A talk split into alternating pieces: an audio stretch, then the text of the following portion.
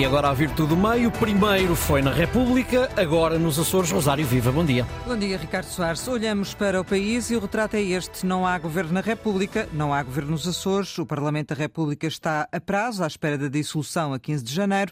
A Assembleia Regional dos Açores já foi dissolvida.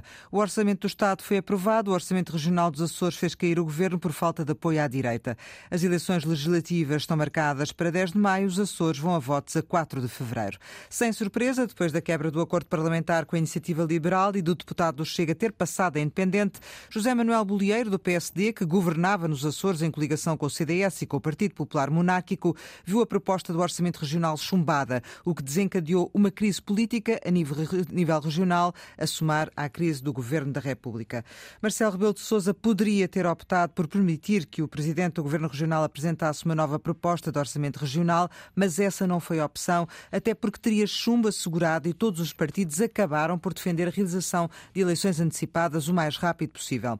O Presidente da República reuniu ontem o Conselho do Estado, que para unanimidade, que por unanimidade deu parecer favorável à dissolução do Parlamento Regional. Segundo nota divulgada, António Costa permaneceu em silêncio por se tratar de matéria autonómica. Bom dia, João Gomberno e Manuel Falcão. João, antes mesmo de votarem para o Parlamento Nacional, os açorianos têm de arrumar a sua casa e não vai ser fácil, tal como acontece a nível nacional, também nos Açores pode ser difícil encontrar uma solução estável. A questão é, João, aquilo que acontecer nos Açores pode também ter influência a nível nacional, né, a partir deste ponto de partida que falámos? Bom dia, Rosário. Bom dia, Manuel. Bom dia a quem nos ouve. Eu diria antes, antes disso que, que 2024 é um ano que promete muita animação, porque além das, das regionais dos Açores em fevereiro e das legislativas nacionais a março, também teremos eleições europeias em junho. Portanto, com um bocadinho de sorte, se nos descobrirem um referendo e vamos ver o que é que acontece relativamente à Presidência da República e ao eventual depoimento do, do doutor Nuno Rebelo de Sousa, uh, se calhar o melhor é deixar as urnas montadas ao longo do ano, porque, porque assim sempre se poupa aquela, aquele, aquele pormenor da montagem e desmontagem uh, da, da, chamada tenda eleitoral. Falando um bocadinho mais a sério, uh, eu diria que, que esse, esse sinal que os Açores podem dar a nível nacional passa por isto. Quem ganhar vai ver, obviamente, um sinal de que o país está inclinado para aquele lado. Quem perder vai, vai ter a sua clássica recusa de extrapolação, porque uma coisa são os Açores, outra coisa é aquilo que se passa a, a, a nível geral. Uh, Manuel Falcão, uh, com esta realidade, ou seja, de termos o governo uh, em, demitido e, e, os Açores também em processo eleitoral, como é que um, um influencia o outro e vice-versa? Bom dia, Rosário. Bom dia, João. Bom dia a todos. Pois estamos perante, concordando com o que o João disse, estamos perante um ciclo eleitoral cujo fim não se adivinha. Porque, no fundo, a questão que uh, a situação dos Açores trouxe foi a da instabilidade de alianças pontuais que foram feitas e que acabaram por uh, fazer perder o apoio necessário na Assembleia Regional para a aprovação do orçamento e para a manutenção do governo. este é um sinal provavelmente uh, corre o risco de se repetir nas eleições legislativas eh, depois de março. Uh, em qualquer dos casos, eu acho que há aqui um dado que é importante verificar, uh, apesar das ressalvas de que uma coisa é os Açores e outra coisa é o país, que é estas eleições dos Açores são as primeiras das novas lideranças do PS e do PSD. O PS vai brevemente eleger o seu futuro secretário-geral, candidato a primeiro-ministro. O PSD tem Luís Montenegro, que pela primeira vez uh, irá a votos, não ele diretamente no caso dos Açores, mas de certeza que estas eleições se vão repercutir.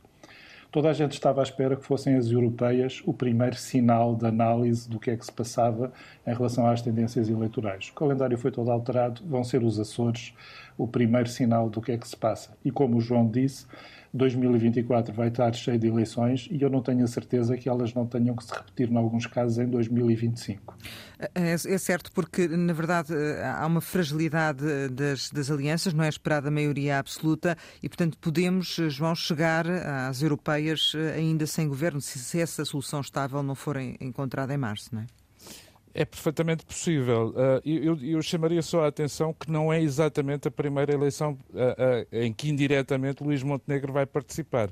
Ele já participou nas eleições dos Açores, com, inclusivamente estando lá presente e decretando aquele resultado futebolístico Luís Montenegro 1, António Costa 0. Relativamente àquilo, àquilo que se vai passar, o que me parece é que é, aquilo que acontece nos Açores é um sério aviso é um alerta para o PSD. O PSD tem adotado vários modelos.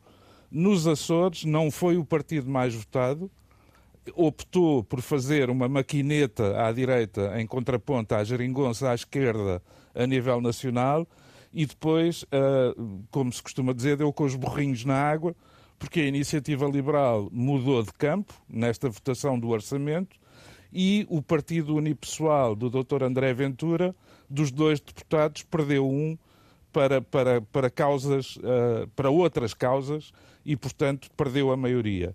Na Madeira, uh, chamou o PAN para, uh, enfim, de uma maneira abrangente, para o arco da governação.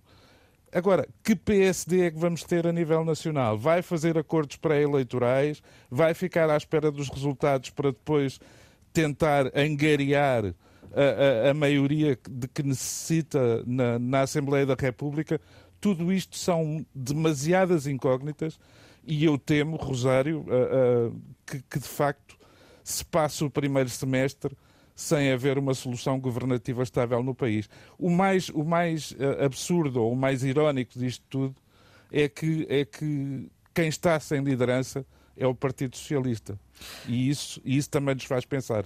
Uh, Manuel, é certo que as sondagens, todas elas apontam para a necessidade de haver uh, coligações, uh, mais que não seja a nível parlamentar, no, na sequência do resultado das eleições. E parece que não se está muito a trabalhar nisso, não é? Os partidos continuam mais voltados para si, eventualmente.